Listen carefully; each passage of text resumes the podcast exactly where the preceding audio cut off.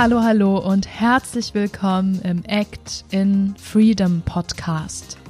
Dein Podcast für die Kunst, fürs Leben und für dich. Ich finde es so cool, dass du heute wieder reinhörst. Mein Name ist Emily Daubner, ich bin Gastgeberin dieses Podcasts und heute habe ich ein ganz besonderes Interview für dich mit Green Litchi. Es geht um das Thema, wie du dein Selbstvertrauen gerade im Businessaufbau stärken kannst. Und die beiden Mädels, Helena und Alexandra von Green Litchi, haben vor gut einem Jahr ein Startup gegründet, wo es um Yoga-Produkte aus Kork geht. Es geht um hundertprozentig natürliche Materialien, die qualitativ, umweltgerecht und vegan hergestellt werden. Und die beiden haben noch so, so viel mehr darüber zu erzählen, was eben essentiell wichtig ist, wenn du dein eigenes Business starten willst. Deswegen solltest du jetzt unbedingt reinhören, wenn du Interesse hast, dich mit Yoga und Produkten und Nachhaltigkeit auseinanderzusetzen, aber auch Bock hast, vielleicht dein eigenes Business zu starten oder dir einfach ein paar Impulse von zwei richtig coolen Mädels abholen möchtest. Und bevor es jetzt mit dem Interview losgeht, möchte ich noch eine Aktion mit dir teilen, die wir von Act in Freedom noch bis zum 15. Februar machen. Und zwar kannst du jetzt mit diesem Corona-Rabatt 100 Euro auf unsere Fotoshootings sparen, die normalerweise 450 Euro kosten. Und du erhältst dann 15 bearbeitete Bilder, 10 unbearbeitete Bilder und noch vieles mehr.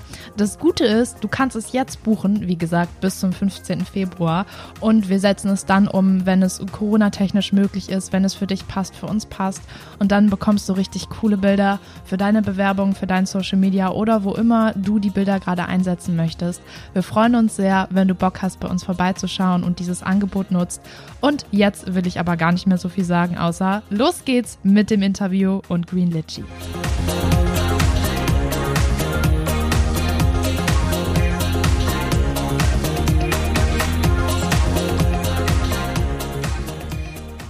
Heute geht es um das Thema mehr Selbstvertrauen im Businessaufbau und ich freue mich riesig, dass ich die beiden Mädels von Green Litchi da habe, Helena und Alexandra. Cool, dass ihr da seid. Danke, dass wir dabei sein dürfen. Dankeschön auch für die Einladung. Sehr gerne. Wollt ihr mal sagen, wer ihr eigentlich seid? Alex, fang doch mal an. Ja, also ich bin Alex. Ich habe äh, zuvor, bevor wir mit Green Litchi angefangen haben, ähm, habe ich äh, ein BWL-Studium gemacht, also eigentlich International Business Management East Asia, so mit Schwerpunkt auf Asien, habe auch über ein Jahr, eigentlich eher zwei Jahre in China gelebt und ähm, habe dann nach meinem Studium angefangen zu arbeiten, wurde in Kurzarbeit gesteckt wegen Corona und mhm. wusste, dass Helena sich da schon was in den Kopf gesetzt hat. Und dann dachte ich mir so, geil, da möchte ich mal dabei sein. Da kann man so viel, so viel lernen. Und ja, so, so ist es eigentlich dazu gekommen, dass wir jetzt so zusammen sind. Und Helena und ich kennen uns schon seit, I don't know, mehr als zehn Jahren und sind seitdem auch eigentlich beste Freundinnen. Ja. Wie cool. Ein Business aus zwei besten Freundinnen. Richtig schön. Helena, ich habe gerade rausgehört, du hast so den ersten Impuls gegeben. Magst du mal erzählen, wie es dazu kam? Also ich versuche es jetzt kurz zu fassen, weil äh, ich habe ein bisschen anderen Werdegang als Alex. Äh, ich bin eigentlich gelernte Industriemechanikerin und äh, stehe jetzt nach zwei Jahren hier ähm, als ja, Gründerin mit Alex zusammen äh, bei Green Beach und es ist einfach gekommen, weil ich einfach gemerkt habe, ich hatte innerlich ein Gefühl, irgendwas muss ich bewegen, sag ich mal. Also irgendwie kann ich da jetzt nicht, es gibt so viele Probleme auf der Welt und irgendwie habe ich Bock, ein Projekt zu starten, was zumindest zwei Prozent vielleicht verändert. Damit bin ich schon glücklich und dann ist das äh, so, ein, so ein Werdegang geworden. Ich habe erstmal angefangen, mir im E-Commerce äh, 2018 ein Amazon FBA-Business aufzubauen und habe da einfach äh, kurz gesagt geschaut, dass ich Ware aus China importiere und die auf Amazon verkaufe. Das nennt man Private Labeling. Irgendwann mal ist mir aber aufgefallen, dass mir da die Passion fehlt. Ich kenne die Zielgruppe gar nicht und auch der Nachhaltigkeitsaspekt, ne, dieser ganze Importweg und auch die China-Ware allgemein, es war einfach eine Sache, wo ich mich nicht mit 100 Prozent identifizieren konnte. Und irgendwie kam dann der Lockdown und ich hatte extrem viel Zeit, in mich zu gehen und mir Gedanken darüber zu machen, hey, irgendwie muss ich doch was anders machen. Ne? Also irgendwie äh, wartet da eine größere Aufgabe auf mich. Und dann gab es so eine kleine Schicksalsbegegnung, wo ich dann mit Yoga auch äh, mehr in Verbindung gekommen bin. Ja, und dann fängt man an, sich mit der Zielgruppe auseinanderzusetzen und äh, nach und nach ist mir aufgefallen, da gibt es eine fette Marktlücke, ähm, weil viele Yoginis doch ähm, sehr viel Wert auf Achtsamkeit legen und Achtsamkeit ist so ein übergreifender Begriff, ne? nicht nur achtsam mit sich selber, achtsam mit seinen Mitmenschen, achtsam mit der Umwelt, was auch immer. Und da ist mir aufgefallen, dass es noch keine 100% richtigen Produkte gibt, die eben mit dieser Achtsamkeit übereinstimmen. Alle mhm. werben hier mit Pseudo-Naturkautschuk, vergessen aber total, dass der auch aus Taiwan importiert wird. Und so ist dieses Projekt zustande gekommen. Und dann ist, wie gesagt, Alex relativ schnell mitgerissen worden, äh, weil wir eben beste Freundinnen sind. Und sie ähm, hat eben diese Leidenschaft auch irgendwie abbekommen, hat dann gesagt, pass mal auf, wir machen das jetzt zusammen. Und so ist das eben entstanden. Äh, letztes Jahr im März haben wir angefangen. Und jetzt mittlerweile ist es jetzt schon fast ein Jahr Zusammenarbeit und äh, die, ja, unser Lounge ist dem, dem äh, Zuge nahe, sag ich mal. Genau. So, das war jetzt die, wirklich die Kurzfassung. ja, vielen Dank dafür. Ich finde jetzt gerade schon mal total geil, ähm, dass ihr auch eine derjenigen seid, die die Corona-Zeit nutzen, um einfach was Neues zu erschaffen, ein eigenes Business zu kreieren. Und da will ich jetzt gleich mal an alle, die zuhören, so einen kleinen Push raushauen. Also es, jetzt ist nicht die Zeit, um den Kopf in den Sand zu stecken und zu warten, dass es vorbei ist, sondern jetzt ist die Zeit, einfach was Neues zu kreieren und zu schauen, hey, wo kann ich vielleicht noch meinen Senf dazugeben und die Welt irgendwie zu einem besseren Ort machen. Also erstmal danke dafür. und ähm, ihr habt jetzt schon einiges gesagt, äh, was ihr macht, ähm, dass ihr das Thema Achtsamkeit aufgreift in euren Produkten, dass der Launch jetzt kurz bevorsteht. Könnt ihr noch mal ähm, konkret sagen, was ist eigentlich Green Lychee und wie seid ihr auch darauf gekommen? Alex, magst du äh, anfangen?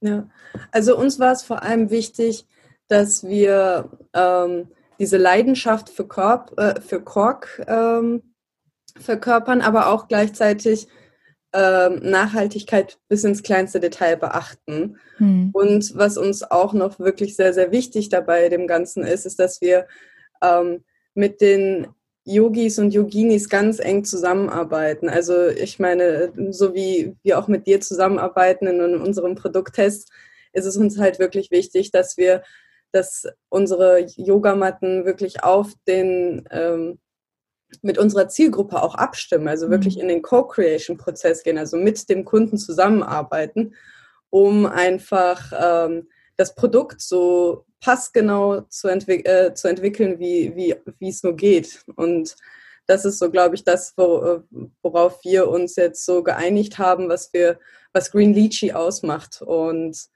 natürlich halt auch dabei immer den Spaß nicht verlieren. Und als mhm. beste Freundinnen muss man natürlich auch schauen, dass man irgendwie privat und beruflich voneinander trennen kann. Aber für uns ist es einfach eine riesengroße Chance, immer was dazuzulernen. Also auch wenn man sich mal anzieht oder es mal nicht so gut läuft, ähm, das Leben ist ein Auf und Ab und für uns geht es darum, dass wir einfach diese Chance nutzen, um was für uns dazuzulernen. Dass wir die Sachen machen, die wir uns vorgenommen haben finde ich auch wichtig, das nochmal aufzugreifen, denn man macht natürlich ähm, ein Business auch viel für andere. Also ihr stellt Produkte aus Kork für andere her, aber im Endeffekt macht es auch ganz, ganz viel mit einem selber. Also es gibt so diesen schlauen Satz, das Business wächst mit der eigenen Persönlichkeit und man selber wächst auch durch das Business. Und das ist eben auch so eine Sache, wo viele erstmal vor zurückschrecken, weil es natürlich Veränderung bedeutet und bedeutet, all in zu gehen und ganz, ganz viel zu geben und sich vielleicht auch mal zurückzustellen, aber in gewisser gewisser Weise ähm, bist du halt mittendrin und wächst auch mit und das ist super, super schön. Mhm. Ähm, Helena, magst du vielleicht nochmal sagen, wie ihr eigentlich auf den Namen Green Lychee gekommen seid? Weil man könnte ja jetzt erstmal denken, okay, äh, verkaufen die jetzt Lychees? Äh, was, was äh, hat's mit dem Namen auf sich? Also, ähm, wie Alex schon gesagt hat, da möchte ich auch gerne nochmal an den Punkt äh, anknüpfen. Im Grunde genommen möchten wir einfach etwas bewegen und wenn man mhm. etwas bewegt, muss man anders sein, ganz einfach. Ja. Ne? Also ich äh, judge nicht, ich reporte nur, aber da draußen gibt's gefühlt wirklich eine Million Marken, die irgendwas mit Yoga, Green, äh, Yogi, Spirit, was auch immer heißen. Ne? Und es ist einfach so, dass man dann in den Pool kommt und gar kein Wiedererkennungsmerkmal mehr hat. Und das wollen wir ja, weil wir besondere Produkte machen. 100% besondere Produkte einfach, weil wir ich würde behaupten, wirklich die ersten sind, die sich da mal wirklich mit der Zielgruppe 100 Prozent eins zu eins zusammenarbeiten. Ne? Und ähm, wie wir auf den Namen gekommen sind, ist tatsächlich auch so ein kleiner Schicksalsmoment gewesen. Ähm, da kommen wir auch schon zur ersten Hürde, die gekommen ist. Und zwar hießen wir eigentlich ursprünglich Green Yoga. Ja, diesen Namen haben wir einmal mit der Zielgruppe abgestimmt. Hier, wie würdet ihr gerne heißen? Wir machen ja was Nachhaltiges, es steht mit Yoga. Jetzt im Endeffekt schüttel ich mit dem Kopf und denke mir, das hat gar keinen äh, Wiedererkennungswert in dem Sinne, weil irgendwie alles ist Green und alles ist Yoga und das ist ja klar, dass wir dann Green Yoga irgendwas mit äh, irgendwelchen Produkten machen. Ne? Und dann irgendwann mal ist dann äh, ein Rechtsstreit entstanden, weil wir beziehungsweise ich einen Recherchefehler gemacht habe und ähm, übersehen habe, dass es bereits eine Marke gab und das ist das Verrückte, die sich zwei Wochen vor uns angemeldet hat, Reborder Project. und äh, als wir dann die Marke angemeldet hatten, kam dann auch direkt der Anwaltsbrief, so zwei Wochen später ungefähr, Entschuldigung, aber hier, ich habe die und die Mandanten und äh, hier besteht Verwechslungsgefahr, ich bitte Sie zurückzutreten, sonst bricht etwas aus. So, dann bin, habe ich einfach mit meinem Sturkopf nicht einsehen wollen, dass das keine Chance hat, habe dann noch mehr Geld investiert, ja, in Green Yoga Revolution hießen wir dann, also noch schlimmer, bis wir dann, ich glaube, noch mal einen Monat später weiter in den Rechtsstreit gekommen sind. Unterm Strich hat uns das ein Batzen Kohle gekostet. Ähm, ich ich nenne es immer, wir haben einfach in Coaching investiert, äh, da einfach mal schlauer zu werden, vor allem ich auch. Das war ein sehr, sehr großes Learning für mich. Ja, und dann standen wir da und dachten, gut, wir sind jetzt auf gut Deutsch gesagt, ja, ich darf sagen, am Arsch, weil wir jetzt schon äh, die ganzen Beiträge gebrandet hatten. Wir hatten T-Shirts, glaube ich schon. Wir haben ja die Marke angemeldet und so weiter, Geld in Anwalt gesteckt. Und dann dachten wir, was machen wir jetzt? Ne? Und äh, das Witzige war, äh, da bin ich mit einer Freundin dann zu Alex nach Nürnberg gefahren. Ich habe da ja noch nicht in Nürnberg gelebt und ähm, die Freundin meinte dann, sie hat gesehen, wie verzweifelt wir waren und die konnte sich diese dieses Elend nicht mehr anschauen. So von wegen, Leute, wir googeln jetzt exotische Früchte. und irgendwie sind wir dann auf Litchi gekommen und ich dachte mir so ganz ehrlich, die, die besten und größten Marken haben so einen unglaublich simplen Namen. Apple zum Beispiel. Das, ja. ja, also sowas halt. Oder Google, Facebook, was auch immer. Amazon, ja. Amazon steht für ein riesiges Unternehmen, der Amazonas, ja, mit dem Fluss. Und dann dachte ich mir, eigentlich ist das eine coole Idee. Dann haben wir aber natürlich nicht den Fehler gemacht, sondern sind da auf Markenrecherche richtig gegangen und dann hieß es aber, ja, da gibt es schon sehr viele Säfte, die eingetragen sind, bla bla bla. Und dann meinten wir so ganz ehrlich, unser Unternehmen steht ja in Zusammenhang mit Nachhaltigkeit. Also packen wir davor einfach das Green und haben dann eben diese Assoziation mit der Nachhaltigkeit und seitdem heißen wir Green Lychee und wir möchten einfach auch aus der Reihe tanzen. Wir haben ja auch diese extra die Litchi-Farbe drin gelassen, damit wir eben diesen farblichen Aspekt auch als Wiedererkennungsmerkmal setzen. Und seitdem sind wir richtig glücklich, oder Alex? Ja. ja. Und wurden auch schon des Öfteren gefragt, warum ist denn eure Litchi eigentlich pink und nicht grün? Und so, ja, du hast noch einen weiteren Gedanken an uns, äh, weiß ich nicht, äh, uns geschenkt. Und da, dementsprechend sind wir ja schon im, im Kopf geblieben. Das ist das, was wir erreichen wollen. Mhm. Genau. Ja, es ist, es ist auch gut, finde ich, wenn der Name erstmal, ähm, deswegen, ich habe natürlich vorhin so doof gefragt, verkauft die Litchis, haha. Aber es ist natürlich gut, wenn der Name ähm, nicht sofort ähm, sagt, worum es geht. Ne? Natürlich, wenn man jetzt hört, wie, wie, was ihr vorhabt, dann ist es eigentlich ganz klar und dann passt es auch. Aber ich finde es halt schön, dass man dann gleich mal in Austausch kommt und ihr sagen könnt, ja, so ist es. Und darüber heben wir uns ab und das sind wir total gut. Ähm, du hast jetzt eben natürlich schon so ein, so ein riesen Learning mit uns geteilt, Helena, ne? dass es halt am Anfang ganz, ganz wichtig ist, seine Marke auch zu schützen, richtig zu recherchieren, sie anzumelden überhaupt. Ähm, gibt es da vielleicht noch andere Dinge, die ihr jetzt aus einem Jahr in etwa Businessaufbau habt, die ihr vielleicht mit den Zuhörern teilen wollt, was es halt ganz, ganz wichtig ist, gibt am Anfang noch zu beachten? Ähm, Alex, gibt's da noch was? Ja, also in der Tat, eine Sache, an die ich sofort denken muss, ist, ähm, mach dich vorher einmal schlau, mit wem du zusammenarbeiten möchtest, weil auch wenn die Person vielleicht die Expertise dazu hast, kann es gut sein, dass man nicht so ganz auf einer Wellenlänge ist. Also ich meine, privat gute Freunde kann sehr, sehr gut sein, aber man muss auch geschäftlich miteinander zusammenpassen. Und natürlich muss man sich in gewisser Weise ergänzen. Also äh, Helena weist mich auch immer wieder auf irgendwelche Deadlines hin und äh, ist, äh, tritt mir so in den Popo, damit ich da auch äh, rechtzeitig meine Sachen fertig mache. Aber es gibt halt auch Leute, die, denen kannst du so viel in den Arsch treten, wie du willst, die kriegen den Arsch trotzdem nicht hoch.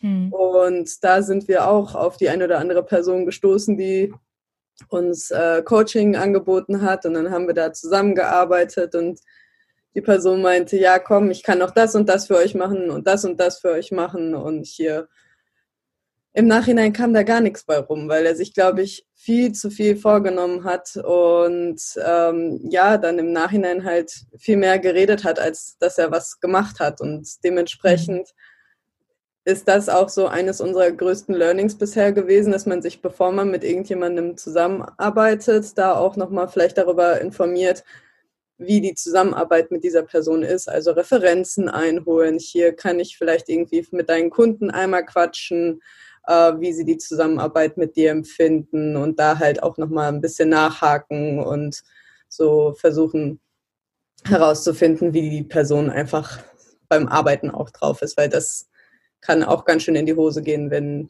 da nicht dieselbe Wellenlänge ist.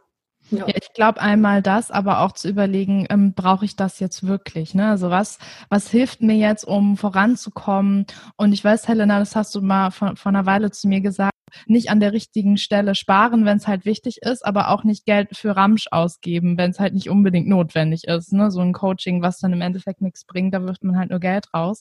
Aber ich glaube, so eine Erfahrung muss man halt machen am Anfang, wenn man halt nicht weiß, wie es richtig geht. Und deswegen bin ich ganz froh, dass ihr das heute teilt, weil ähm, viele, die vielleicht gerade ganz, ganz am Anfang sind oder jetzt sagen, ja, okay, ich nutze, jetzt die Zeit, um selber etwas aufzubauen, das ist halt super wichtig, daraus zu profitieren profitieren und tun wir als Act in Freedom ja auch. Also bin da sehr froh über unseren Austausch. Ja. Ähm, Gibt es etwas, Helena, was du noch ergänzen möchtest? Also was mir direkt in den Sinn kommt, das hatte ich ja gerade noch mal angeschnitten. Mir persönlich ist das aber noch mal extrem wichtig, das aufzuführen. Und zwar gibt es ein gutes altes äh, Sprichwort: Don't choose ego over empire. Das bedeutet einfach, das musste ich jetzt extrem lernen und ich habe da echt schon sehr große Fortschritte gemacht, dass man einmal immer zahlen- und datenbasiert Entscheidungen trifft. Das ist die eine Sache, aber auch nicht an, also auf der anderen Seite auch nicht versucht, seinen Willen durchzusetzen. Egal, ob die Zahlen und Daten jetzt gepasst haben, wie zum Beispiel in der ich habe ja beispielsweise den Markennamen abgestimmt mit der Zielgruppe. Ja, aber das, und ich habe da so verbissen dran festgehalten, obwohl die Fakten eigentlich klar waren, dass wir diesen Rechtsstreit verlieren werden. Ja, und so oft irgendwie ähm, das ist auch das, warum wir uns da so gut ergänzen. Während ich Alex äh, manchmal in den Arsch trete, zieht sie mich manchmal zurück und sagt, hey, jetzt entspann dich mal und lass uns das mal rational jetzt ähm, beobachten oder äh, beurteilen, weil ich einfach sehr schnell mich verfange in meinem eigenen Konstrukt und das muss man einfach ablegen, wenn man sich etwas aufbaut. Man muss wirklich man ist zwar emotional, wenn es sein eigenes Baby ist, sag ich mal, ne? aber man darf sich nicht verfangen in seinen Emotionen, sondern muss wirklich versuchen, immer kühlen Kopf zu bewahren. Und ja, es gibt auch Tage, da ist man äh, geleitet von seinen Emotionen, aber dann schließt man den Tag ab und macht morgen weiter. Und niemals irgendeine Entscheidung zu treffen, ja, wenn man gerade emotional ist. Das ist das Aller, Allerschlimmste, was man machen kann. Und das haben wir jetzt auch in der letzten Zeit gelernt. Und so langsam festigt sich das alles in so ein, ja, manche Dinge kann man nicht ändern, auf manche Dinge muss man warten. Aber was können wir in dieser Zeit zum Beispiel machen? Oder ähm, mhm. dass man sich einfach mal immer zurücknimmt und sagt, hey, möchte ich das jetzt einfach, weil ich es will oder weil es dem Unternehmen gut tut? Das ist immer so ein ganz, ganz schmaler Grad, den man einfach unterscheiden muss. Ne? Und das ist eben das, was ich meinte mit Don't choose Ego over Empire. Ähm, ja, weil das einfach extrem nach hinten losgehen kann. Na, wenn man da eine falsche Entscheidung trifft, weil man meint, man weiß es besser, das kann einem wirklich das Genick brechen. Ne? Genau. Ja. Kann ich zu 100 Prozent äh, unterschreiben. Finde es gerade ganz witzig, weil ähm, eure Kombi ist bei uns ähnlich. Also ich bin dann eher wie Alex und Easy ist eher wie Helena und das ist halt im, im Nachhinein aber total wichtig, ne? Weil manchmal fühlt man sich dann aufgehalten von dem anderen, weil man will das unbedingt und mhm. ähm, der andere fühlt sich dann gestresst. Das ist halt auch super wichtig, was ihr vorhin gesagt habt. Wie finden wir zusammen als als Partner? Wie können wir uns ergänzen und wissen eben auch darum, dass es jetzt vielleicht mal richtiger ist, ein Popotritt zu kriegen oder dass es jetzt wichtiger ist, nochmal drauf zu schauen. Also ja. ganz, ganz wichtig, da sich auch die Zeit zu geben, zu schauen, wie können wir uns da wirklich ergänzen. Genau, eine Sache ist mir noch eingefallen, ja. war äh, in Bezug auch nochmal mit äh, dieser ganzen besten Freundinnen-Geschichte. Also, äh, wenn ihr an dem Punkt seid, wo ihr sagt, hey, ich möchte hier mit meinem Kumpel jetzt mal was aufziehen oder hier meine äh, Partnerin, was auch immer, wir möchten da jetzt gerne etwas starten, denkt bitte nicht, nur weil ihr euch jetzt so lange kennt, dass das easy going ist. Das kann sogar manchmal die Sache erschweren. Also ich sag, wir sagen immer gerne, äh, wir sind jetzt eine Ehe eingegangen. Ja, wir haben letztes Jahr im Sommer die Papiere unterschrieben und wir sitzen jetzt im selben Boot. Und es mhm. ist wirklich super viel Arbeit, ähm, das alles voneinander zu trennen. Ich meine, wir sind Nachbarinnen, wir kennen uns seit, ich glaube, jetzt 13 Jahren. Wir, wir haben unsere Pubertät und die Kindheit zusammen verbracht und man kennt sich äh, privat extrem und man muss schauen, dass man im Business auch diese Emotionalität und einige Gefühle einfach abschaltet, wenn es darum geht, eben im Business zusammenzuarbeiten. Mhm. Und das ist auch eine große Hürde, die wir erstmal am Anfang meistern mussten, weil wir Dinge persönlich genommen haben. In den ganzen Calls ging es erstmal eine halbe Stunde darum, wie war dein Tag heute? Ja, ich habe das und das gemacht und das. ja. Und irgendwann mal haben wir uns zusammengesetzt und gesagt, pass mal auf, wir können das nicht so. Ne? Also wir müssen jetzt schauen, dass wir beste Freundinnen im Privatleben sind und Geschäftspartnerinnen eben im Businessleben. Und das ist auch eine riesige Hürde, die es zu meistern gibt, wenn man sich dazu entscheidet, mit jemandem ja ein Business zusammen aufzubauen. Ja, und da will ich jetzt gleich ergänzend noch zu sagen, ähm, ne, es ist die eine Sache, wenn man sich schon lange kennt, aber wenn du die Person vielleicht noch nicht lange kennst und gleichzeitig merkst, die ist mir irgendwie als Freundin wichtig, aber ich will mit der was aufbauen, ist es halt auch super, super wichtig, sich da die Zeit zu geben, die Person erstmal kennenzulernen. Also ich bin ganz ehrlich, ich habe, glaube ich, easy im ersten Jahr haben wir uns eigentlich erstmal nur kennengelernt und geguckt, ähm, was gibt's für Konflikte und wie, wie gehen wir miteinander um, weil man will das ja nicht mit ins Business mit reinnehmen. Und ähm, da wirklich sich die Zeit auch zu nehmen, was ich vorhin schon gesagt habe, wie, wie funktioniert das, wie, wie findet man zusammen. Und ich glaube, es ist ganz wichtig am Anfang, solche Dinge auch klar zu trennen und zu sagen, hey, heute machen vielleicht, heute machen wir mal einen Ausflug nur als Freunde und versuchen mal nicht über das Business zu reden. Und heute lassen wir das Gelaber mal sein, wie war dein Tag, sondern ähm, starten wir direkt rein. Es ist schwer, aber ich glaube, das kriegt man hin, wenn man halt wirklich will. Ja, also wirklich das Learning, was wir haben, ist einfach Kommunikation ist das A und hm, O. Ja, absolut. Und das war es eigentlich. Wer miteinander kommunizieren kann, der schafft alles. Hm, sehr schön, ja. Gehe ich voll mit. Ähm, ihr Lieben, ich würde gern mal auf diesen Nachhaltigkeitsaspekt eingehen, weil euch das ja auch super wichtig ist, dass eben, was ihr vorhin schon gesagt habt, ja, okay, ähm, da ist dann irgendwie Naturkautschuk drin, aber das wird äh, geliefert äh, aus einem anderen Land und so. Wie, wie nachhaltig ist das dann wirklich? Könnt ihr mal sagen, warum Nachhaltigkeit heute, jetzt in dieser Zeit, wichtiger ist denn je?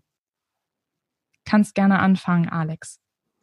Ja, also für mich, ich habe mich mit dem Thema Nachhaltigkeit sehr viel beschäftigt, als ich in China war, weil ich halt dann auch gesehen habe, wie es anders sein kann. Und ähm, da möchte ich auch gar nicht sagen, dass jetzt China unbedingt so hart verschmutzt ist oder was weiß ich was, sondern es geht wirklich darum, dass sie andere Probleme haben als wir.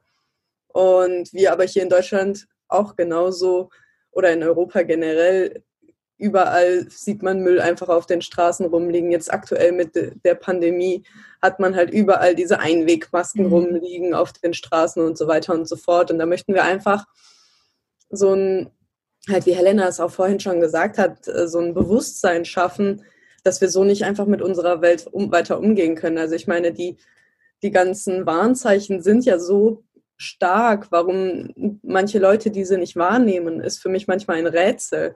Also mhm. ich meine, man, man sieht es ja, dass die, die Wälder absterben und ich meine, dass wir dieses Jahr so viel Schnee haben, ist eigentlich eine Ausnahme. Mhm. Die, die, ähm, der Nordpol und der Südpol verliert jedes Jahr so Unmengen an Eis. Ich meine, Skifahren gehen oder sowas ist halt auch nicht mehr wirklich drin mit normalem Schnee und die ganzen Skikanonen ballern nur noch mehr CO2 da raus und äh, verbrauchen Ressourcen. Und da möchten wir halt einfach äh, für uns versuchen, halt Alternativen zu finden. Mhm. Dass man sagt, okay, ähm, also Helena lebt vegan, ich lebe vegetarisch. Wir gucken, dass wir äh, unsere unser Leben so nachhaltig wie möglich gestalten. Ich meine, natürlich ist es nicht komplett möglich, dass man sagt, so jetzt von den einen Tag auf den anderen ist man eine nachhaltige Person und man fährt nie wieder mehr mit dem Auto oder sonst irgendwas, sondern es ist ein Prozess, den wir alle jetzt so langsam durchgehen müssen und ähm, da möchten wir halt auch einfach als Vorbilder auch irgendwo agieren können. Mhm. Ähm, genau. Und deshalb, also für uns sind die Warnsignale so präsent, dass wir gesagt haben, da muss jetzt mal was passieren ich glaube, man darf halt auch nicht denken, okay, ähm, ich muss jetzt wirklich alles zu 100 Prozent umschmeißen und mein Leben komplett ändern, weil dann hat es ja keinen Sinn. Ähm, jede kleine Entscheidung hat ja schon einen Sinn. Wenn man jetzt zum Beispiel entscheidet, ich esse diese Woche vielleicht nur einmal Fleisch oder gar kein Fleisch und so, also einfach ähm, Step by Step zu gucken, was kann man machen oder eben in, in nachhaltige Yoga-Produkte investieren. Also wo, äh, wo kann ich äh, was verändern, jeden Tag, jeden Monat? Da gibt's ja so, so viele Dinge. Helena magst du da noch was ergänzen? Ja, also tatsächlich, es geht einfach nur darum, viele Menschen fangen an, sich Druck zu machen und zu sagen, hey, hier gibt's ein Geheim, oh, hier gibt's eine Anleitung und nur dann, wenn du die erfüllt hast, bist du nachhaltig. Das stimmt aber nicht. Es geht mhm. darum, dass man bewusste Entscheidungen trifft und das auf täglicher Basis und egal wie klein die sind, dass ich vor dem Regal stehe und mich vielleicht für die Paprika entscheide, die nicht in Plastik eingewickelt ist, hat schon große Auswirkungen, wenn es jeder machen würde. Robin Sharma hat einmal gesagt, dass die ähm, Small Daily Acts of Greatness zählen. Das ist das, was im Endeffekt das große Ergebnis ausmacht. Und genau das ähm, versuchen wir zu bezwecken, weil vielen Menschen einfach, und da knüpfe ich an Alex äh, Aussage an, eben diese Vorbildfunktion fehlt. Ich bin nicht der Meinung, dass es viele, dass, dass die Menschen allgemein äh, Egoisten sind, sondern dass denen einfach diese Vorbildfunktion fehlt, dass wir einfach so Rudeltiere sind, ja, die sich einfach orientieren am gegenseitigen Verhalten. Und eine Studie hat gezeigt, es reicht in einer Zehnergruppe schon einer, der eine Sache vorlebt, dass die anderen anfangen, sich zu orientieren. Mhm. Genau das ist unsere Aufgabe. Wir möchten eine Vorbildfunktion darstellen, etwas bewegen. Und wenn wir etwas bewegen können, dann wird sich das aufsummieren wie so ein Schneeballeffekt, ja, und dann werden immer mehr ähm, immer mehr Leute und immer mehr Menschen davon begeistert und, und sehen diese Alternativen, die es auch gibt, wie, was wir sehen, alles, was sich jetzt in den letzten zehn Jahren an dem Nachhaltigkeitsaspekt verändert hat und das wird auch relevanter werden, ja. Und wir haben uns extra, das möchte ich auch nochmal sagen, warum eigentlich Kork, warum wir uns für Kork entschieden haben. Und zwar gab es eben verschiedene Alternativen, wie Naturkautschuk, wie äh, ein Produzent in Deutschland, wie ich weiß gar nicht mehr, was das dritte Material war. Das war auch irgend so ein Special Bambus-Material, was auch mhm. immer. Aber zwei sind schon mal ausgefallen: Naturkautschuk und dieser Special Bambus aus äh, Fernasien. Ja, äh, Importwege super schlecht mit dem Dampfer hier rüber, äh, sechs Wochen Lieferzeit, was auch immer. Dann der deutsche Hersteller ist eigentlich auch weggefallen, weil der Chlor verarbeitet hat und auch diese Weichmacher, also wirklich nicht mhm. das, was wir als nachhaltig empfinden.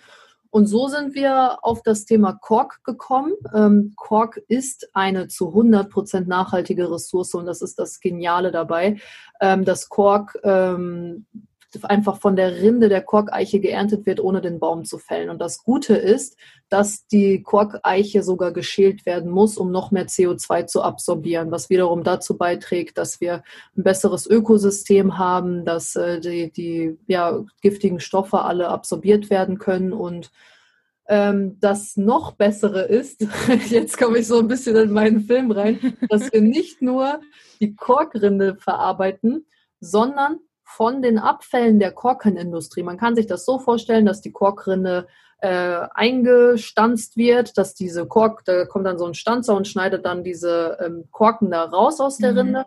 Und übrig bleiben die Abfälle, ja, und diese schreddern wir, das Korkgranulat daraus entsteht und daraus machen wir dann unsere Produkte, ja. Und das ist zum Beispiel etwas, ich bin mir zu 100 Prozent sicher, wenn die, wenn unser Baby dann anfängt zu laufen und alles, dass sehr viele Menschen sehr schnell aufmerksam darauf werden, weil die einfach sehen, okay, hier gibt es eine Alternative, die funktioniert. Und unser Job ist, wie mhm. gesagt, erstmal ein gutes Produkt auf den Markt zu bringen.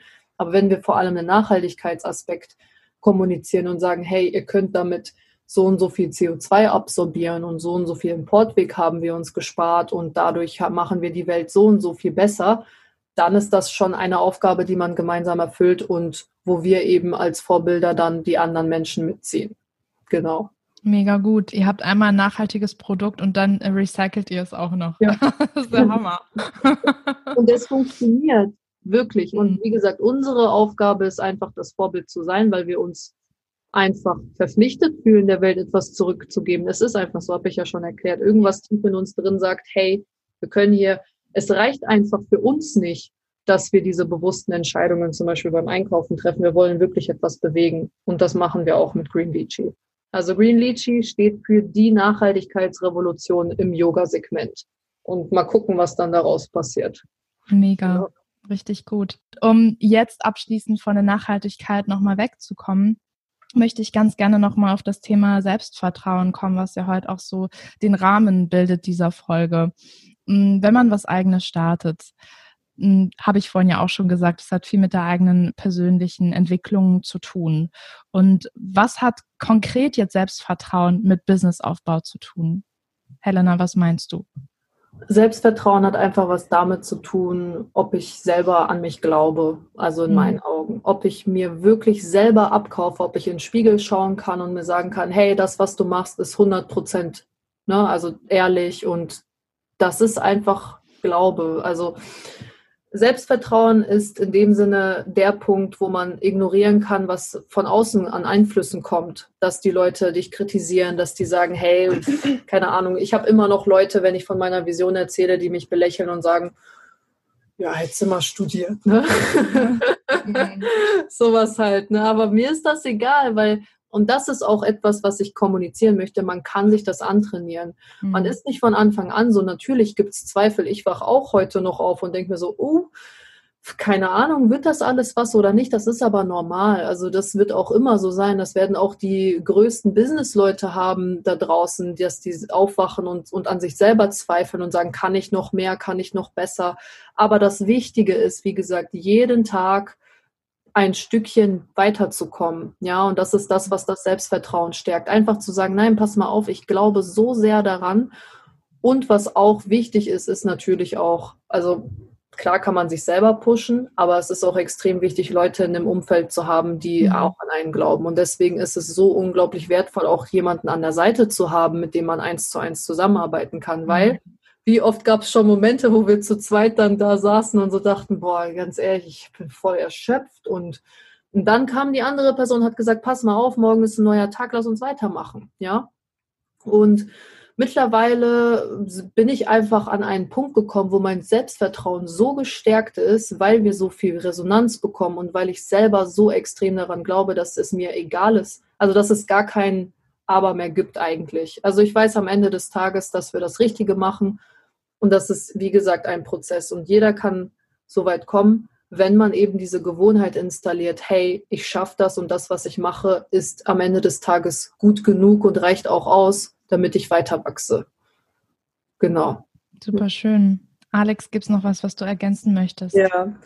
Ja, beim, beim Businessaufbau ist Selbstvertrauen auch insofern wichtig, dass wenn man nicht, nicht mal selber von dem eigenen Business überzeugt ist, wie willst du das dann an die anderen Leute rantragen. Also wenn man sich selbst nicht überzeugen kann, kann man die anderen Leute auch nicht überzeugen. Also man muss schon eine, ein gewisses ähm, Selbstbewusstsein auch ausstrahlen können, damit man auch erfolgreich sein kann. Das heißt natürlich nicht, dass man das auch wirklich innerlich so immer fühlt, weil man schon auch hin und wieder mal den einen oder anderen Tag hat, an dem man an sich selber zweifelt, wie, Helen, wie Helena auch schon gesagt hat.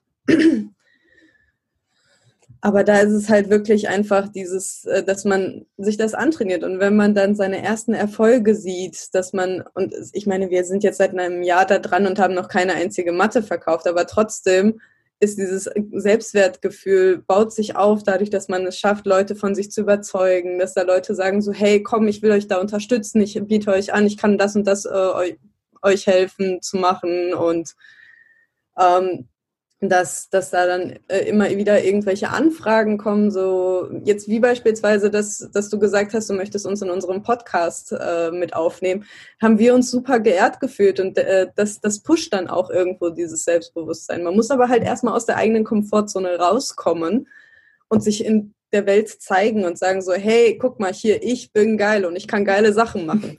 Und das ist bei uns natürlich genauso auch ein Prozess gewesen, dass wir ganz am Anfang haben wir uns auch ja gar nicht auf Social Media gezeigt und waren so, ja, wir sind doch ein Unternehmen und wir, wir wollen doch Matten verkaufen, da können wir doch keine Bilder von uns da zeigen. Und jetzt sind wir mittlerweile, haben, hat sich ja komplett gedreht und es gehört mit dazu. Und dieses sich selber zu zeigen und diese, dieses Selbstbewusstsein auszustrahlen und auch dieses Selbstvertrauen auszustrahlen, dass das, was man macht, geil ist.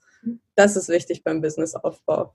Und kleiner Insider-Tipp noch. Ja. Ähm, ich habe mir auf mein linkes Handgelenk Believe in Yourself tätowiert. Also für mich gibt es gar keinen Ausweg mehr, als an mich selber zu glauben, weil es jetzt, wie gesagt, auf meiner Haut steht. Äh, keine Sorge, war nicht mein erstes Tattoo, okay? Aber ja, das ist halt einfach so. Wie Alex gesagt hat, der erste Step ist aus der Komfortzone. Das kann ja niemand nehmen. Ja, da musst du dich selber pushen. Aber irgendwann mal ist das eine Aufwärtsspirale. Je mehr du dich pusht, desto mehr ziehst du an, was dich dann noch mehr pusht und so mhm. weiter und so fort. Ja, und dann irgendwann mal hast du dieses Momentum, das ist auch ganz, ganz wichtig, dieses Momentum kreiert, wo du weitergehst, wo es einfach nur Spaß macht, mehr Resonanz, dann pushst du mehr, dann kommen bessere Ergebnisse und so weiter. Ja, ich finde auch, ähm, wenn ihr jetzt sagt, hey, wir zeigen uns jetzt selber mehr auf Social Media und nicht nur das Produkt, ja, irgendwann sagen ja die Leute, boah, was die haben, das will ich auch. Die sind irgendwie so gut drauf, die stehen so hinter dem, was sie tun und dadurch zieht man ja automatisch mehr Leute an, weil ein Produkt erstmal, klar, das kann man mit Filtern irgendwie schön machen, aber das hat ja keine Emotionen in dem Sinne. Ne? Und ähm, wenn ihr da so, so voll hinter dem steht, was ihr macht, dann dann hat das einfach gleich viel, viel mehr Resonanz und zieht die Leute auch automatisch mehr an. Ihr beiden.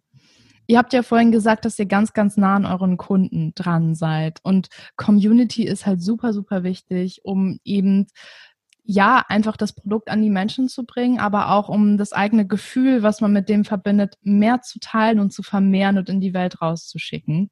Und könnt ihr mal eben sagen, wie macht ihr das eigentlich? Also wie baut ihr eure Community auf? Was investiert ihr da? Weil ich glaube, auch da denken halt viele, ich habe irgendwie 200 Follower auf Instagram, wie soll ich denn jetzt was verkaufen? Das geht doch gar nicht. Ähm, wie fängt man an? Was, was habt ihr gemacht? Was sind da so eure, eure To-Dos, eure To-Gos? Ähm, mögt ihr das mal teilen, Helena? Ja, also als aller, aller, allererstes darf man, wenn man sich eine Community aufbaut, sein persönliches Umfeld nicht unterschätzen und auch nicht vergessen, weil es fängt bei jedem ersten Fan an. Selbst wenn es die eigene Mutter ist, ist es schon mal ein Fan. Ja, ganz einfach. Und ähm, so fängt man eben an. Ganz, ganz wichtig ist, dass man seine Vision kommuniziert nach außen, weil solange man das nicht tut, kann wirklich niemand unterstützen. Das geht mhm. dann einfach nicht. Und sobald man anfängt, folgt man erstmal allen seinen Freunden ne, und sagt dann, hey, kannst du ein paar Beiträge von mir liken, kannst du mir Feedback geben, kannst du mir irgendwie nochmal Input geben, wie findest du meine Vision, hört sich das für dich schlüssig an oder nicht und so weiter und so fort. Und der Moment, an dem man erstmal kommuniziert, hey, das und das habe ich vor, ist schon der Moment in die richtige Richtung, beziehungsweise der Moment, wo man wirklich realisiert, hey, ich habe etwas vor. Das ist das mhm. allererste. Also unterschätze dein persönliches Umfeld nicht, weil damit fängt alles an, aus meiner, aus unserer Erfahrung bis jetzt. Und dann fängt es an. Man muss seine Zielgruppe extrem gut kennen. Also es bringt nichts. Das ist zum Beispiel am Anfang etwas gewesen, was ich ja gemacht habe. Also ich habe mit den Postings angefangen, bis Alexandra dazu gekommen ist. Und da habe ich auch irgendwelche Stockbilder genommen, irgendwas rausgeklatscht ist ja klar, dass sich da keiner mit angesprochen fühlt. Ne? Also einfach irgendwie Content produzieren ist Waste of Time, ganz einfach, ja. Und irgendwann mal haben wir uns da mal zusammengesetzt und mal reflektiert, hey, wie schaut es aus? Können wir irgendwas anders machen? Wir haben ja äh, Yogi, Yogis, Yoginis als Zielgruppe, vielleicht ein bisschen mehr auf den Yoga-Aspekt eingehen. Wie schaut das und das aus? Und dann findet man seine aller, allerersten Follower Dann haben wir angefangen, die zu befragen. Wir haben ja diese Facebook-Gruppe, wo wir sehr, sehr eng mit unseren ähm, Yoginis zusammenarbeiten. Und da fing es dann an, hey, welche Themen interessieren euch? Und das ist dann so ein Kennenlernprozess. Und dann fängt sich daraus an, die Zielgruppe zu bilden. Und darauf kann man dann den Content abstimmen. Und danach kommt eigentlich alles von alleine, wenn man auch proaktiv auf die zugeht. Also Content produzieren, in die Interaktion gehen. Und wir haben auf Instagram bis jetzt keinen einzigen Cent ausgegeben, sondern uns das organisch komplett aufgebaut und wachsen jetzt immer noch organisch. Ja. ja. Super gut. Schön. Gibt es noch was, was, äh, was du dazu sagen magst, Alex? Ja, ja, ich äh, möchte auch hier nochmal sagen, dass die Followerzahl jetzt nicht unbedingt entscheidend darüber ist, wie deine Community ist, weil du kannst mhm. 1000, 2000, 10.000 Follower haben, wenn die nicht mit dir interagieren und du ihnen auch nicht die Möglichkeit gibst, mit denen, mit denen zu interagieren, also auf Kommentare eingehst, auch bei ihnen ähm, Kommentare hinterlässt, dann, dann ist die Followerzahl eigentlich echt egal. Das ähm, es geht nämlich darum, dass man versucht, mit den Menschen eine Beziehung aufzubauen. In, also mit der Community eine Beziehung aufzubauen. Und da bringt es halt nichts, wenn man einfach nur zwar eine große Followerzahl hat, aber nichts mit, äh, nicht mit denen irgendwie in Kontakt treten kann. Und ähm, ja, deshalb auch einfach nicht ermutigen lassen, wenn die Followerzahl auch mal runtergeht, weil es ist, es gibt halt immer noch Leute, die die Follow-Unfollow-Strategie da ähm, auf Instagram fahren. Und es gibt auch viele komische Ghost-Follower und was weiß ich da noch alles zu beachten gibt. Ähm, da ist es halt wirklich einfach beim Community-Aufbau wichtig, dass man mit den Menschen in Kontakt tritt. Und ich kenne auch ein mhm. Startup, die haben, die haben, weiß ich nicht, ich glaube aktuell 600, 700, 800 Follower und die haben eine Crowdfunding-Kampagne gestartet, hatten sich als Funding-Ziel 10.000 Euro gesetzt und haben 45.000 Euro geschafft. Also äh, da, deshalb, man muss, also ich will Social Media und so jetzt nicht runterspielen, aber es ist nicht alles. Und ja. ähm, lieber mit den Leuten, die man hat, eine engere und schönere Beziehungen eingehen, indem man halt wirklich die Kontakte pflegt, hm. als dass man da jetzt versucht, auf die Masse zu gehen, weil so erreicht man noch weniger Leute. Ja, und deswegen ein Punkt, den ich noch ergänzen möchte, fangt bloß nicht an, irgendwelche komischen Promotions zu starten bei 100, 200, 300, 500 Followern. Das bringt nichts. Da werdet ihr einfach nur Geld mit verschwenden. Besser ist es, sich wirklich Zeit zu nehmen und mal auf Qualität zu gehen und zu schauen, wer folgt mir da überhaupt und was kann ich diesen Personen bieten. Ja, und das ist genau das, was ähm, Alex gemeint hat. Und so bildet man sich seinen, seine ersten Raving-Fans und diese Raving-Fans sind dann im Endeffekt diejenigen, die Mund-zu-Mund-Propaganda machen und über Empfehlungsmarketing gehen. Mhm. Und das ist das, was wirklich sehr, sehr krasse Kundenbindungen aufbauen wird. Genau. Ähm, Frage mal vorab jetzt, wie viel Zeit investiert ihr eigentlich ähm, in so Kundeninteraktion, Social Media Aufbau? Ab, wahrscheinlich gibt es da keinen Richtwert, aber einfach auch nochmal, um vielleicht den Zuhörern so ein bisschen klar zu machen, ey, ein bisschen, ein bisschen was machen musst du schon. für euch. ja, also ich schaue manchmal nach, wie viel ich ähm, auch, ich habe ein Privathandy und ich habe ein Arbeitshandy, damit ich halt ja das auch voneinander trennen kann, weil das mir sehr wichtig ist. Und ähm, da habe ich schon so zwei bis drei Stunden pro Tag auf Instagram online sein manchmal drin. Nicht an allen Tagen. Also ich sage auch so, hey, Samstag ist mein Social Media freier Tag. Ich merke halt jedes Mal, wie wenn ich sehr viel Zeit darauf verbringe, geht meine Aufmerksamkeitsspanne runter. Ich kann mich nicht mehr so gut konzentrieren und deshalb muss man sich da auch immer wieder regelmäßig quasi Social Media Detox gönnen. Mhm. Aber ähm, man muss halt auch präsent sein. Also wenn ich jetzt beispielsweise, ich studiere ja jetzt noch im Master äh, weiter und habe dann zu Helena gesagt, so hey, ich habe an dem und dem Tag eine Präsentation, kannst du dann die Stories übernehmen an dem Tag? Ich mache es dann an einem anderen Tag oder so, dass man sich das halt auch aufteilt. Aber man verbringt schon sehr, sehr viel Zeit auf dieser Plattform, weil man merkt halt auch, wenn ich mehr Zeit auf der Plattform verbringe, kommen mehr Leute auf mein Profil. Hm. Und ähm, weil man halt auch dann bei fremden Leuten irgendwie was interagiert und schreibt. Also es ist schon nicht gerade wenig. Man muss da auf jeden Fall gucken, dass man irgendwo eine Routine reinbekommen kann, hm. dass man da hm. nicht in diesem, in da drin versackt, sagen wir es sagen wir's mal so. Und sich ablenken also, lässt, ne? Das passiert bestimmt ganz schnell, dass man dann privat persönlich was ganz toll findet und den Fokus verliert, absolut. Genau. Also es, es, passiert mir auch immer wieder, dass ich sage so, hey, ich wollte irgendwas doch gerade nochmal nachschauen und jetzt ist eine halbe Stunde vergangen, ich habe es nicht nachgeschaut und weiß auch gar nicht mehr, was es ist.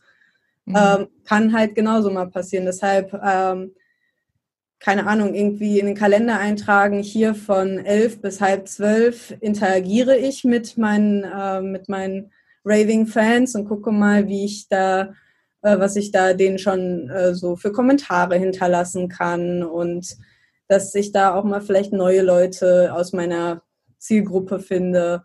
Mhm. Ähm, aber diese Zeit halt auch wirklich beschränkt, damit es nicht nachher in, äh, damit man halt auch seinen eigenen Scheiß noch gebacken bekommt, weil das ist ein ja. Sumpf, in dem man reinfallen kann. Ja, total. Also ich finde, spätestens merkst du es halt dann, wenn du dich nicht mehr konzentrieren kannst. Aber ja, danke fürs Teilen an dieser Stelle.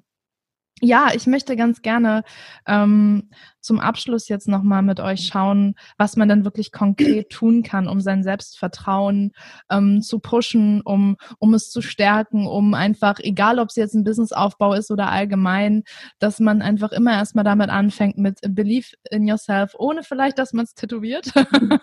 also es ist auch eine Möglichkeit, aber was gibt es ansonsten für Möglichkeiten, das Selbstvertrauen zu stärken? Helena. Also ich habe damit angefangen, äh, Journaling zu äh, beginnen in meiner Morgenroutine. Also ich stehe relativ früh auf, um mir diese Zeit zu nehmen, um mhm. an, mein, an meinem Mindset zu arbeiten. Und ich beginne eigentlich meistens damit, dass ich erstmal reflektiere, was habe ich so gelernt und so weiter und so fort. Und dann fängt es an, dass ich mir darüber Gedanken mache, hey, welche positiven Affirmationen brauche ich zum Beispiel, um dieses Ziel zu erreichen? Und dann sind wirklich ganz, ganz verschiedene da, die ich mir dann wirklich aufschreibe und manchmal auch laut vorlese. Zum Beispiel, ich bin einzigartig, ich glaube an mich, mhm. ähm, meine Idee wird äh, erfolgreich werden. Und das sind Sachen, das sind erstmal Glaubensmuster, die man so in sich implementiert, ohne es direkt mit jemandem zu teilen, falls es irgendwem am Anfang unangenehm ist, so von wegen, hey, in mir schlummert ein Traum, den kann ich aber noch nicht so richtig kommunizieren oder ja. sowas. Dann fängt man erstmal an, diesen Traum und diese Glaubensmuster in sich drin zu verfestigen. So.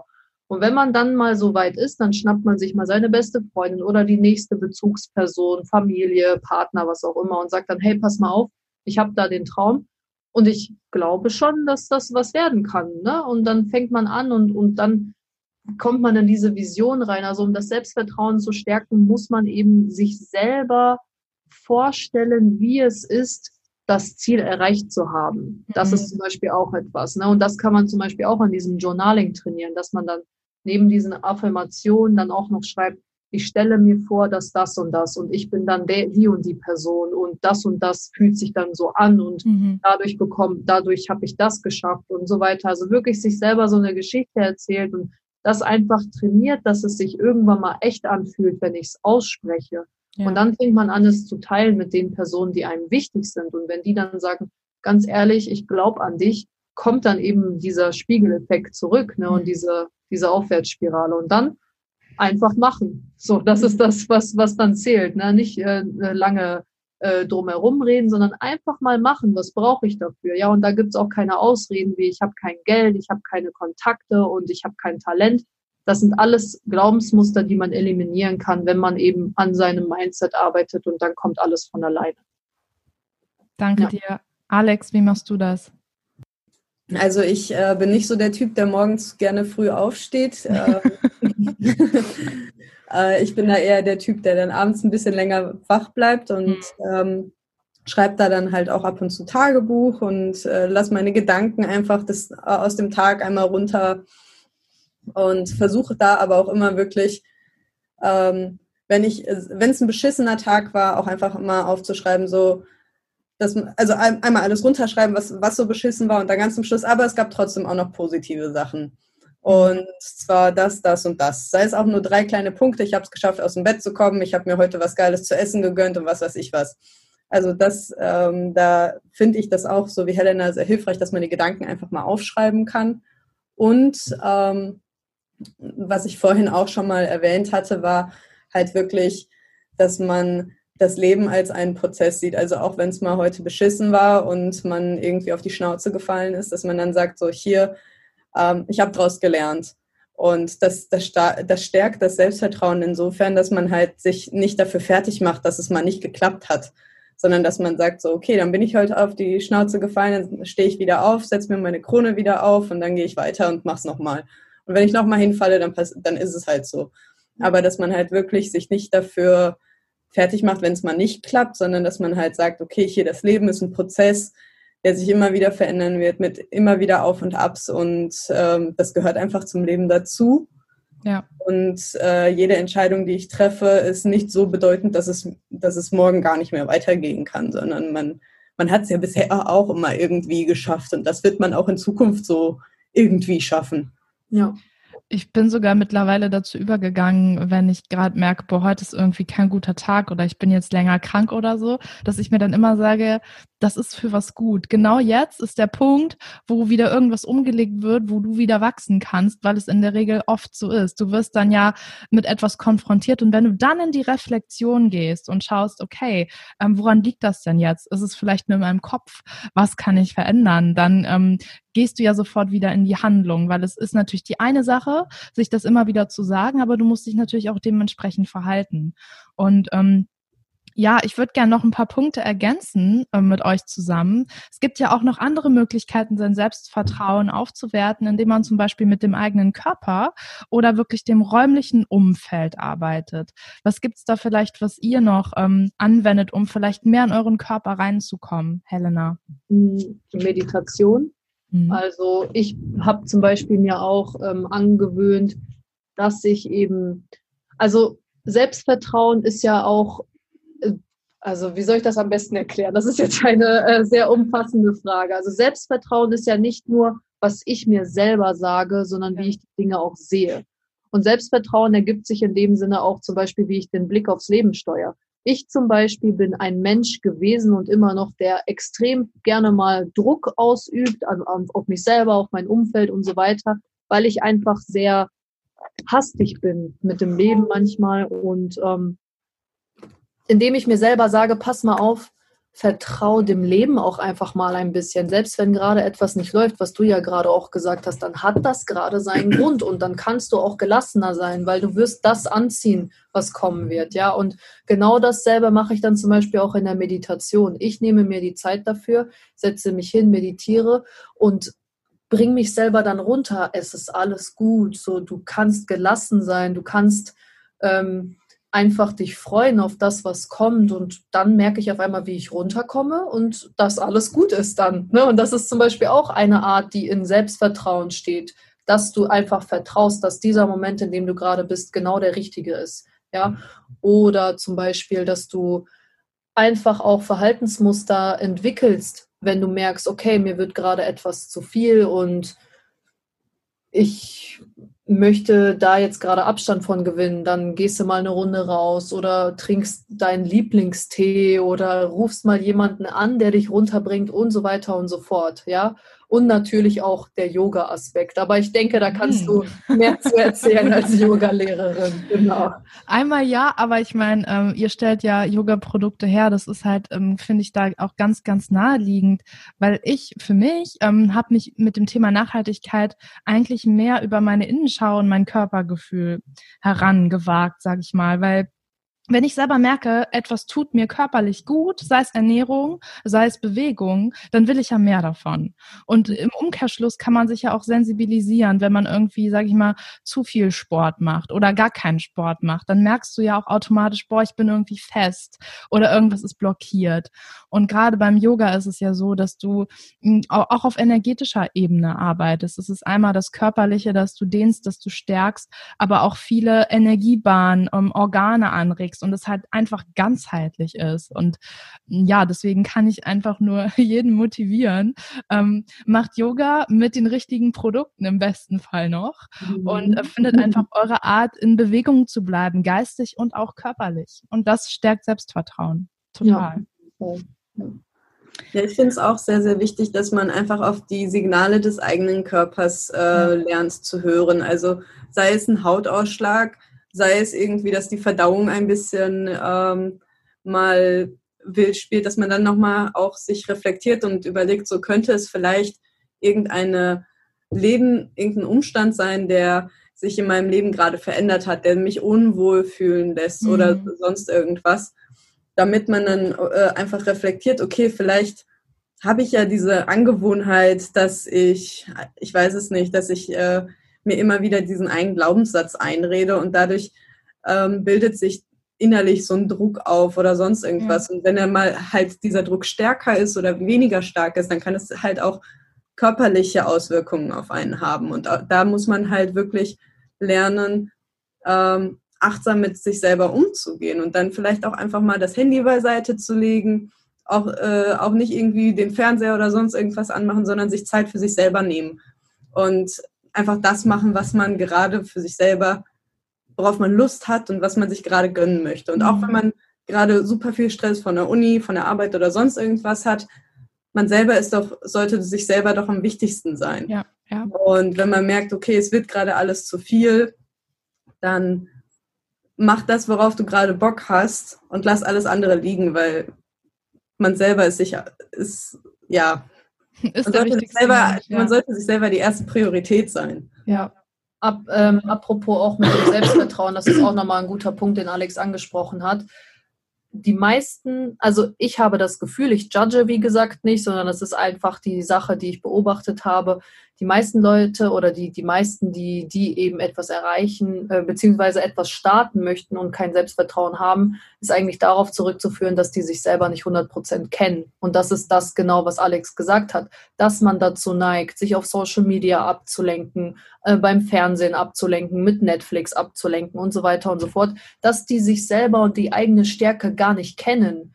Ne, man kennt sich so nicht. Man weiß nicht genau, was in einem drinsteckt, wenn man sich die ganze Zeit ablenkt und sich selber verliert in dieser dynamischen Gesellschaft mhm. und in dem Umfeld und alles ist besser, schneller, mehr, alles muss cooler aussehen, ich muss immer das Neueste haben und so weiter und so fort, dass da eben dann auch diese Selbstkenntnis fehlt und die dazu eben äh, beiträgt, dass man sich selber nicht vertraut, weil man sich eben nicht kennt, weil man nicht weiß, was in einem steckt. Und deswegen ist auch ein sehr, sehr großer Tipp von mir, setzt euch mit euch selber auseinander, nimmt euch eure Zeit, selbst wenn es nur eine Stunde pro Tag ist, an dem ihr in, in eurem Zimmer sitzt, ja, und reflektiert. Ich mache es halt gerne morgens, weil ich noch keine Einflüsse vom Tag habe. Aber es gibt, es, wir sind alle unterschiedlich. Wenn, wenn du eher der Abendmensch bist, der da also sich am Abend runter reflektiert, ist das auch in Ordnung. Und das ist auch eine Sache, die extrem wichtig ist.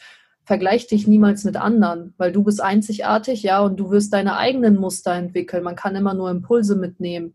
Ja. Aber am Ende des Tages schaffst du, kreierst du dein Leben selber, ja, und das ist sehr, sehr wichtig und lern dich einfach selber kennen und wie Alex schon gesagt hat, vernachlässige dich niemals. Ja. Vielen Dank ähm, für dieses schöne Schlusswort. ja, ihr beiden, ähm, ihr habt jetzt ganz, ganz viel Input gegeben über das Business und Yoga auch hinaus. Also vielen Dank dafür. Ich würde jetzt ganz gerne zum Abschluss einfach nochmal von euch hören, wo man euch finden kann. Denn ich finde, ihr macht was ganz, ganz Tolles und Wichtiges. Und es ist natürlich einmal für Yogis und Yoginis ganz toll, aber ich glaube auch für viele andere Menschen, weil ihr so viele tolle Impulse auch gerade auf Social Media teilt, die jeden mal dazu anregen könnten, einen kleinen kleinen Schritt in die richtige Richtung zu gehen. Deswegen, ähm, Alex, sag doch mal gerne, wo kann man euch finden, wo kann man sich mit euch connecten? Ja, also ähm, auf Instagram und auf Facebook sind wir zu finden unter äh, greenleachy.de. Ähm, genau, und ansonsten sind wir halt auch aktuell dabei, unseren äh, Webshop aufzubauen. Also auch wenn man www.greenleachy.de in dem Browser eingibt, wird man uns finden können und äh, da wird man dann, wenn man sich seine E-Mail-Adresse einträgt, auch direkt informiert, sobald wir online gehen mit unseren Produkten. Mhm. Und äh, da halten wir euch auch auf jeden Fall auf dem Laufenden, wann wir mit unserer Crowdfunding-Kampagne endlich anfangen können. Ähm, aber dafür müssen wir jetzt erstmal noch die Testrunde abwarten, wie die denn so ausläuft. Ne? Genau. Also auch nochmal so zum Abschluss, wer, ihr habt auch die Möglichkeit, ja, sobald wir online sind, wenn ihr euch fleißig in den Newsletter eingetragen habt, ähm, auch die Crowdfunding, äh, die äh, Yogamatten vorzubestellen. Also mhm. wir haben natürlich vor, mit der Crowdfunding-Kampagne einmal äh, ja zu schauen, eben die Vorfinanzierung zu gehen, weil es doch einiges an Entwicklungskosten jetzt angefallen ist und mhm. das eben äh, entlastend ist, wenn man da in die Vorfinanzierungsrunde geht. Und da werdet ihr auch die Möglichkeit haben, ja, euch eine Matte zu ergattern, ja. Und die Emily, die testet ja gerade ganz, ganz fleißig unsere ja. Matte. Ähm, und wir sind da extrem gespannt auf das Feedback. Für uns steht natürlich auch die Qualität gleich auf mit der Nachhaltigkeit. Es bringt am Ende des Tages nichts, wenn wir super nachhaltiges Produkt haben, was aber die Funktionalität nicht bietet. Ja, und deswegen, Leute, äh, tragt euch in den Newsletter ein, folgt uns auf Instagram und dann werdet ihr schon sehen, wie unser kleines Baby anfängt größer zu werden, die erste Schultüte bekommt und weiter wächst. Wunderbar, super schön. Ich teile das natürlich alles nochmal in den Show Notes, damit man euch finden kann und ähm, sich eintragen kann. Ich kann es nur sehr empfehlen. Ich bin ganz, ganz froh, dass ich euch damit begleiten kann, dass wir uns so austauschen und unterstützen. Und das ist einfach auch das, was einen so mitreißt. Ähm, ihr als Menschen und eure Vision, eure Idee. Also vielen Dank dafür. Danke, dass ihr heute hier im Podcast wart. Und ähm, ja, dann würde ich jetzt einfach sagen, ähm, Leute, ihr habt jetzt alles hier mitgehört bis zu diesem Punkt. Bitte schaut bei Green Litchi vorbei, unterstützt die beiden. Und wenn euch die Folge gefallen hat, dann würde ich mich natürlich super freuen, wenn ihr sie weiterempfehlt an, an eure Liebsten, an Menschen, die es hören müssen, uns ein Abo da lasst, eine Rezension da lasst. Und dann würde ich sagen, hören wir uns in der nächsten Folge. Bis dahin, macht's gut, ciao. Ciao. Tschüss.